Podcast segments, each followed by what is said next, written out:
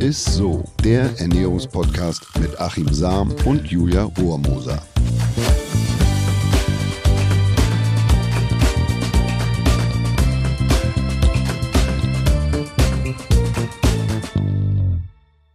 Hallöchen und herzlich willkommen zu einer neuen Folge ISSO, dem Ernährungspodcast mit meinem Lieblingsernährungswissenschaftler Achim Sam. Und mit meiner Lieblingsmoderatorin Julia Rohrmoser, obwohl ich jetzt auch schon gehört habe von Na? Freundinnen, die Mhm. Moderatorin, wieso bin ich eigentlich nicht deine äh, beliebte oder deine, deine Lieblingsmoderatorin. Ja, hab ich gesagt, du bist meine Lieblings-TV-Moderatorin, du bist meine Lieblingsradio, Lieblings- du bist meine. Lieblings-Podcast-Radio-Moderatorin. So hast du dich gut gerettet. Aber noch, ich habe ne? dich gern.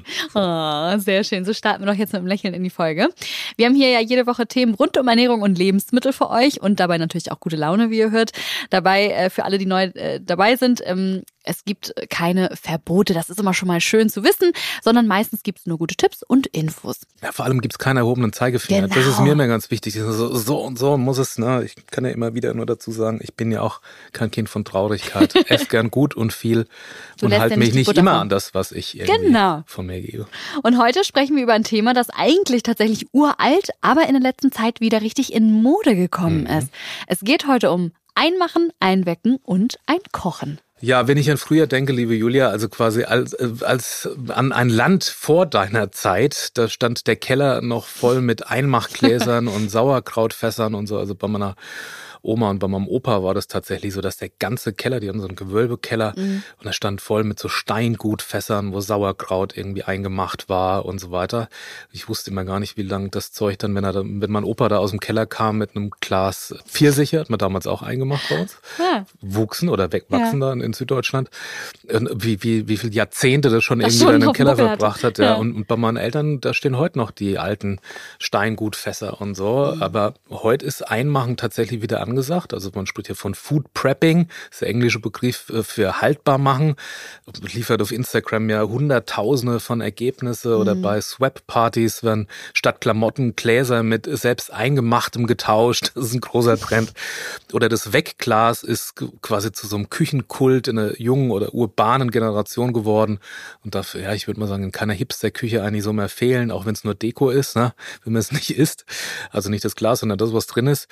Das erste Mal kam uns das, also dieses ganze Thema Einmachen, Einwecken und äh, haben wir im Topanga Valley in Kalifornien, also das ist bei Los Angeles oder in Hollywood, gibt es das Topanga Valley und ist auch so eine alternative Szene und da werden auch viele Trends geboren und, und so eine Food-Szene. Und das saßen wir in einem Restaurant, ähm, das hieß Inn of the Seventh Ray. Und da war eine ganze Wand gebaut mit Einmachgläsern. Also die hatten da alles drin. Kohl, äh, Obst. Also es war eine ganze Wand. Das sah aus wie so ein Urban Gardening äh, äh, äh, Ding. Und das ist natürlich diese Welle Anti-Food Waste und, und, und deshalb ist dieses Einwecken wieder total im Trend. Aber auch die Corona-Zeit hat dazu beigetragen, dass das Konservieren wieder so in Mode gekommen ist. Also dass man sich eindeckt quasi aus, naja, äh, plastikfrei und quasi, wenn Das eine stimmt. Notzeit kommt, dass Ja. man was zu Hause hat Ja. und was eingelagert ähm, hat. Ja, aber wo wir jetzt schon quasi mittendrin sind, kleine Fakten noch drumrum, da habe ich wieder was mitgebracht aus der neuen Rubrik. Achims Food Facts. Als Urvater des Einmachens gilt Johann Karl Weck, der hat 1895 das Patent für ein Glas mit Dichtgummi gekauft, mit dem man Lebensmittel luftdicht lagern konnte. Und das Wort Einwecken kommt von diesem sogenannten Johann Karl Weck, steht sogar als Synonym für Einkochen im Duden. Und Weck war selbst Vegetarier und Antialkoholiker, deshalb hat er nach einer Möglichkeit gesucht, Früchte haltbar zu machen, ohne dafür Alkohol zu nutzen. So viel zum Namensgeber des Einweckens. Mhm. Einwecken ist jetzt also schon mal klar. Aber gibt es eigentlich einen Unterschied dann zwischen Einmachen, Einwecken und Einlegen? Jawohl, den gibt's tatsächlich. Also grundsätzlich geht's aber bei allen drei Methoden darum, die Lebensmittel zu konservieren und haltbarer zu machen. Das ist quasi der Urgedanke. Heute kommt natürlich dazu, dass es auch schön aussieht, dass man sich so hinstellen kann als Küchendeko. Beim Einkochen kommen die Zutaten roh ins Glas und werden dann anschließend erhitzt. Beim Einmachen hingegen ist es so, dass die Zutaten bereits verarbeitet sind, bevor sie ins Glas Glas kommen und anschließend erhitzt werden. Zum Beispiel ist es ja bei Marmeladen so oder bei Chutneys. Äh, die werden so verarbeitet. Und beim Einlegen bringt man Obst und Gemüse ohne Erhitzen ins Glas und konserviert sie zusätzlich dann mit Salz oder mit Zucker oder auch mit Öl. Und das Einlegen ist übrigens eine Vorform zum Fermentieren. Auch beim simplen Einlegen kann in manchen Fällen äh, so ein Fermentationsprozess starten, meistens aber eher unbeabsichtigt oder zumindest, dass es, dass er nicht äh, aktiv gefördert wird. Meistens aber besteht die konservierende Wirkung einfach darin, dass die Lebensmittel in einem sauren oder salzigen Milieu aufbewahrt und dadurch von der Vermehrung von Bakterien und anderen Mikroorganismen geschützt werden. Ne? Also mhm. Bakterien, andere Mikroorganismen, die das Ganze verderben lassen. Gut, am Ende landet alles im Glas, aber ähm, es sind also doch ganz verschiedene Wege, die Lebensmittel darin haltbar zu machen. Hat die ähm, Konservierungsmethode auch einen Einfluss auf die Inhaltsstoffe? Ja, absolut. Also wenn du die Lebensmittel nur kurz, also bei 60 bis 90 Grad erhitzt, mhm. dann nennt man das übrigens Pasteurisieren. Ah, ja. Da werden die Bakterien weitgehend abgetötet, während mehr Vitamine und Vitalstoffe erhalten bleiben als beim Einkochen. Allerdings ist pasteurisiertes nicht ganz so lange haltbar, ist ja klar weil man es nicht so mhm. stark mhm. erhitzt und so lange erhitzt. Die zweite Möglichkeit, du erhitzt die Gläser für längere Zeit auf über 100 Grad Celsius. Das nennt man das Sterilisieren. Das tötet alle Mikroorganismen ab, die Lebensmittel verderben lassen. Der Nachteil ist aber, dass das Obst und Gemüse einen Großteil seiner Nährstoffe verliert. Also quasi die ja, Hitze instabil sind. Die meisten, wie Vitamin A, Vitamin C, Thiamin, Riboflamin, die werden so ja, ein Drittel bis zur Hälfte, sagt so die Literatur, dadurch zerstört. Und einmal eingekocht beträgt der weitere Verlust der empfindlichen Vitamine jährlich zwischen 5 und 20 Prozent. Also der kommt da nochmal mhm, dazu. Mhm. Und dafür sind aber eingekochte Lebensmittel sehr, sehr lange haltbar, wenn man sich ja an die Temperatur- und Zeitangaben hält. Beim Einlegen bleiben hingegen die gesunden Inhaltsstoffe weitgehend erhalten. Beim Fermentieren gewinnen bestimmte Lebensmittel sogar an gesunden Inhaltsstoffe dazu. Ja, ähm, allerdings nur, wenn man sie nicht zu stark erhitzt. Die sind sehr sensibel, diese gesunden Kerlchen da. Aber Einlegen ist eben keine sichere Methode, um Lebensmittel haltbar zu machen. Das Bundesinstitut für Risikobewertung, kurz BFR, warnt sogar davor, vor dem, vor dem Einlegen, weil es eben, naja, diese mhm. Mikroorganismen und Keime nicht tötet oder auch nicht vor der Vermehrung sicher ja, bewahrt. Okay. Da kam jetzt noch eine ganz andere Aufbewahrungsmöglichkeit im Glas dazu, das Fermentieren, das ist ja gerade schon angerissen. Was mhm. genau ist da jetzt dann der Unterschied? Da, würde da ich empfehlen, einfach mal in die Folge 58 reinzuhören, da mal ausgiebig über das Thema Fermentieren gesprochen. Aber kurz, äh, Fermentation bzw. Fermentierung ist ein Sonderfall von Einlegen. In der Lebensmittelherstellung spielt die Fermentation eine zentrale Rolle, beispielsweise bei der Produktion und Haltbarmachung Vereinfachung von Lebensmitteln. Auf die Weise wird Weißkohl zu Sauerkraut oder in China Kohl, Rettich zu Kimchi, Sojabohnen zu Miso oder zu Tempeh ne, in Japan. Die Lebensmittel werden dabei vor allem haltbar und die durch, durch die Kulturen oder durchs Fermentieren produzierten Stoffe. Fermentation kann neben der Haltbarmachung auch für einen anderen besonderen Geschmack sorgen. Also kennt man ja ne, vom Sauerkraut beispielsweise. Äh, und dabei sind Aromastoffe, die entstehen bei dieser Fermentierung, beispielsweise Sojasauce, fermentierte Getränke. Äh, es ist aber auch so, dass Gerbstoffe und Bitterstoffe dabei abgebaut werden können. Das nutzt man beim Tee, ja, wird ja auch fermentiert, beim Kakao, Kaffee oder beim Tabak. Also dass es weniger Bitterstoffe mhm. enthält oder Gerbstoffe reduziert werden und besser schmecken schmecken dadurch.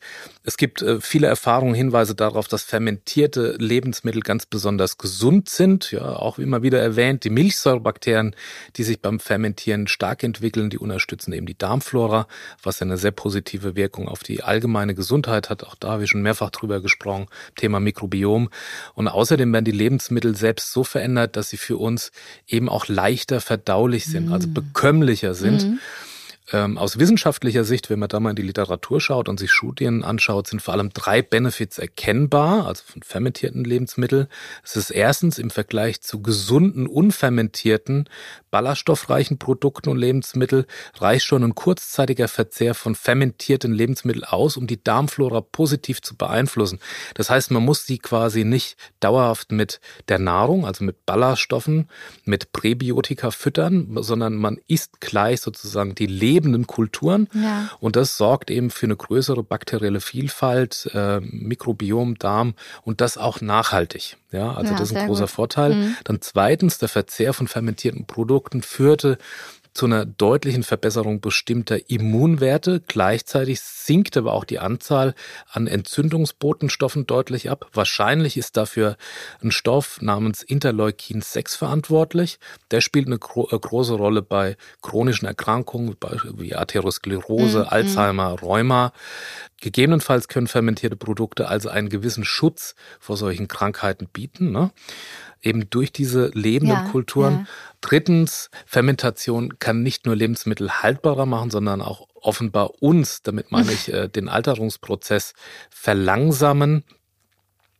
Fermentierte Produkte haben quasi wie so, eine, wie so ein Anti-Aging-Potenzial. Also ah. muss man sich den vor, äh, das ja. vorstellen, denn besonders fermentierte Produkte enthalten viel Spermidin. Auch da habe ich schon mehrfach drüber gesprochen. Und dieser Stoff hat den neuesten wissenschaftlichen Erkenntnissen zufolge einen besonders positiven Einfluss auf die menschliche Autophagie, also quasi auf das Zellrecycling. Ja, cool. Und je besser das abläuft, die Zelle nicht vermüllt, umso jünger bleiben wir und äh, im, im Alter und umso gesünder bleiben wir. Ja, jetzt hat man richtig Lust auf fermentierte Lebensmittel. Ähm, wie kann man jetzt zum Beispiel selbst zu Hause denn fermentieren? Ja, zum Beispiel, ich habe neulich äh, tatsächlich Sauerkraut selbst gemacht oh. und habe mir, ich war nämlich in Büsum und da sind viele Kohlfelder, da habe ich mir einen Weißkohl mitgenommen, dann habe ich in ganz schmale Streifen geschnitten, mhm. dann mit Salz vermengt in einer großen Schüssel, 20 Gramm habe ich da genommen pro Kopf, man sagt auch 10 Gramm pro Kilo Weißkohl und dann habe ich den so lange geknetet, bis sich dann eine Pfütze bildet, ja, also den eigenen Saft äh, ja. da austritt und dann habe ich den Kohl in einem Glas geschichtet, ich habe so ein relativ großes Einmach Einmachglas genommen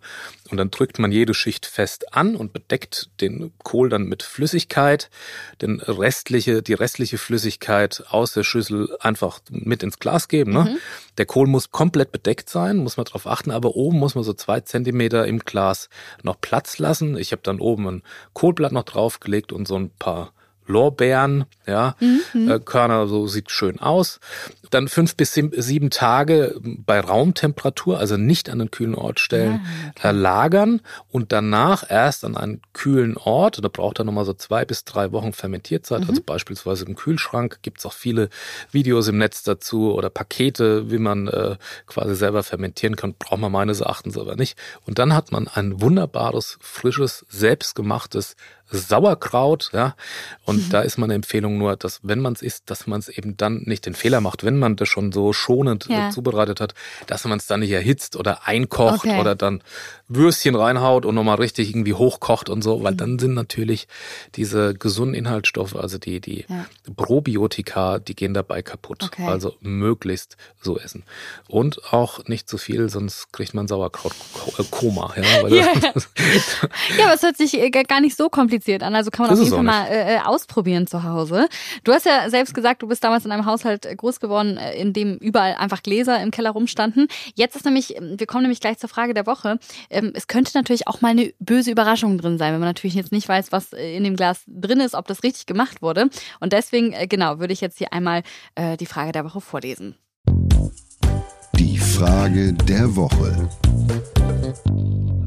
Paul fragt uns, Hallo ihr beiden. Ich habe in letzter Zeit in unserer Küche gezaubert und ganz viel eingekocht. Wenn das Glas zum Beispiel nicht ganz dicht war, woran erkenne ich denn, ob das Eingemachte noch haltbar bzw. genießbar ist? Die Frage habe ich mir tatsächlich, wie eingangs schon gesagt, oft bei meiner Oma und ja. bei meinem Opa gefragt, so äh, gestellt, äh, wenn das verstaubte Einmachglas aus dem Keller hochkam. äh, ist das denn überhaupt noch gut? Und habe da naja, Oma und Opa vorher mal äh, probieren äh, lassen.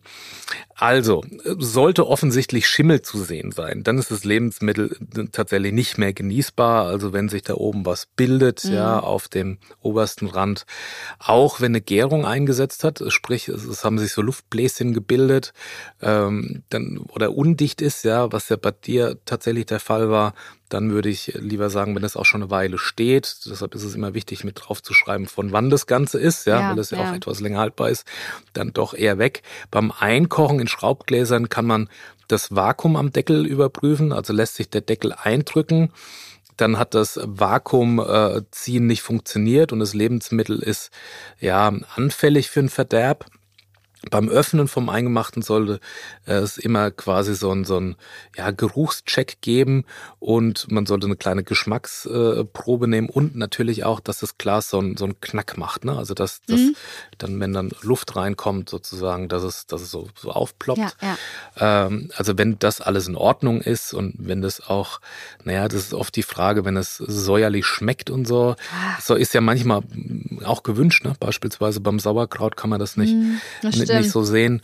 Ähm, aber wenn, wenn man so den Eindruck hat, dann go.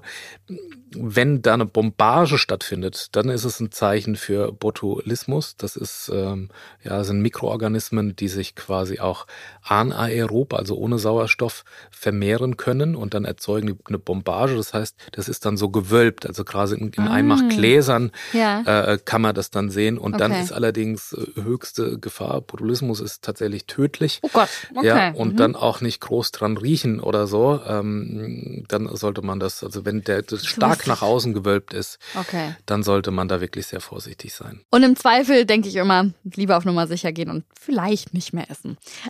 So ist es. Aber in den meisten Fällen ist das Einmachen, Einwecken, Einkochen ja auf jeden Fall ein richtig guter Weg, um Lebensmittel haltbar zu machen. Um was es da zu wissen gibt, fasse ich nochmal ganz kurz zusammen. Einkochen und Einmachen sind zwar zwei verschiedene Vorgehensweisen, aber das Ergebnis ist in beiden Fällen gleich, eine deutlich längere Haltbarkeit. Was an guten Inhaltsstoffen drin bleibt, hängt von der Temperatur ab, auf die die Gläser erhitzt werden. Und ähm, ja, das kann man auch super gut zu Hause machen, hat Achim ja gerade schon erzählt. Sollte aber auf jeden Fall, sollten wir auf Nummer sicher gehen und lieber nochmal prüfen, ob das Eingemachte dann auch wirklich noch genießbar ist. Gerade drauf achten und bei dem Eingelegten, ne, Ja. da ist, wie gesagt, Sehr Vorsicht gut. geboten. Ja, und falls ja, dann würde ich sagen, guten Appetit. Und das war's dann auch schon wieder von uns mit Isto. Wir freuen uns natürlich über Fragen und Themenvorschläge, die ihr an isto.edeka.de schicken könnt und gebt doch gleich noch eine Bewertung auf der Podcast-Plattform eurer Wahl ab. Vielen So Dank fürs. Zuhören und bis Sieht nächste ja auch Woche. schön aus. Ne? Man Ja. kann's ja einfach so Deko. Ne? Natürlich. Mach's gut, ihr Lieben. Ist so. Tschüss. Dieser Podcast wird euch präsentiert von Edeka. Wir lieben Lebensmittel.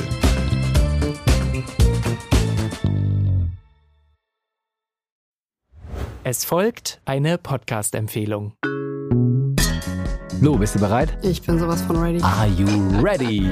Herzlich willkommen bei Cheers, dem Weinpodcast mit Lou. Das bin ich, studierte Weinexpertin, Weinwirtschaftlerin und Weinbloggerin. Und ich bin Jonas. Ich bin hier, um Lou eine Menge Fragen zu stellen, denn wir sprechen in diesem Podcast über Wein, über Spannendes und eigentlich alles, was man wissen muss. Egal, ob man Weinanfänger ist oder fortgeschritten, dieser Podcast ist für alle bestens geeignet, die Bock auf Wein haben. Ja, welcher Wein passt zu welchem Essen? Warum ist Säure im Wein eigentlich so wichtig? Und wie kommen die Aromen in euren Wein rein? Und warum spuckt Lou nach dem Probieren immer wieder alles aus? In kurzen und knackigen Episoden gibt es genau auf diese Fragen die passende Antwort. Und ab und an gibt's auch noch Gäste. Und wenn ihr Fragen habt, dann schreibt sie uns an cheers.edeka.de. Jeden Montag gibt's eine neue Folge, überall da, wo es Podcasts gibt. Und ich würde sagen, Cheers! Cheers.